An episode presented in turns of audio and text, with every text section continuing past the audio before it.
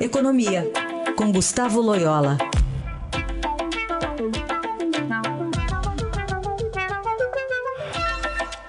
Bom dia, Loyola, como vai? Bom dia.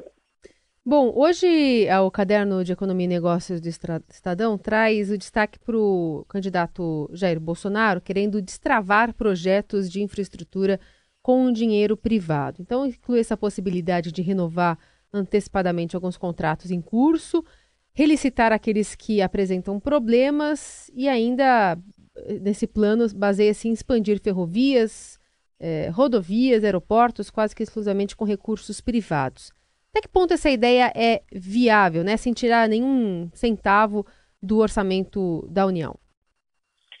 Bom, é, ela, ela é viável é, até certo ponto. Quer dizer, eu acho que em grande medida sim é viável. É, precisa um, um, trabalho grande. É, a gente viu aí o, o, governo Temer, por exemplo, tentando fazer mais ou menos a mesma coisa, né? E com pouco resultado prático. É, existem é, questões jurídicas aí complexas em algumas concessões que foram feitas e que têm que ser relicitadas, né? É, existem também questões regulatórias complexas, por exemplo, na, no, na área das ferrovias, né? É, tem alguma complexidade, mas, mas é viável, né? Sem dúvida é viável. É preciso que o governo dê aí uma prioridade muito grande ao tema, é, coloque pressão mesmo, né? Para que que saia. É, aliás, é a única maneira de expandir a infraestrutura no Brasil, modernizar a infraestrutura, porque o governo é, não tem recursos. A situação fiscal ainda vai continuar muito apertada durante muito tempo, é, tanto para o governo federal quanto para é, os estados e municípios. Né? Então, assim, eu acho que dá para fazer muita coisa com dinheiro privado, seja por forma de concessões, seja algumas PPPs e tal, mas é preciso trabalhar muito, ter foco e, e, e, e, vamos dizer assim, é, ser um trabalho a, absolutamente prioritário no governo. Né? Porque a questão toda também é a segurança jurídica, né, para esses empresários olharem o Brasil com confiança e investirem aqui, não? Exatamente, essa é a questão número um, né, confiança jurídica, né, e, e houve, é, em alguns casos, é, a situação melhorou bastante, é, mas em outros ainda padecemos aí de problemas é, herdados principalmente da época do governo da, da ex-presidente Dilma Rousseff. Né?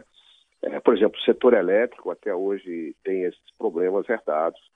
É, e também, a, a, a, vamos dizer assim, o tsunami aí da Lava Jato é, trouxe uma série de dificuldades para empresas que eram concessionárias de serviços públicos e que tiveram que é, deixar essas concessões ou, ou, ou, mesmo atrasaram investimentos, né?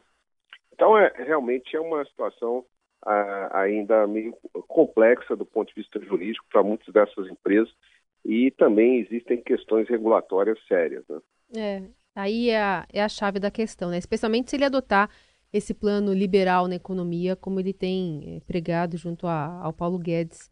É, é, e, nos últimos não, debates. permite, né? assim, eu acho que uh, é uma, é, é, os investimentos em estrutura, né, é, é são uma maneira, assim, bastante, eu vou dizer, um caminho importante para que para tirar o Brasil mais rapidamente da recess, dessa recessão ou desse baixo crescimento, porque não apenas tem efeito de longo prazo, né, melhorando aí a, a produtividade do Brasil e tal, mas também, no curto prazo, gera atividade econômica, né? gera emprego, enfim, isso é importante é, para que a gente consiga a reduzir essa taxa de desemprego aí, né, de, enfim, que a gente tem agora, que é realmente muito alta. Né? Muito bem. Esse é Gustavo Loyola conversando conosco aqui no Jornal Dourado. Loyola, obrigada, viu? Bom restinho de semana. Igualmente.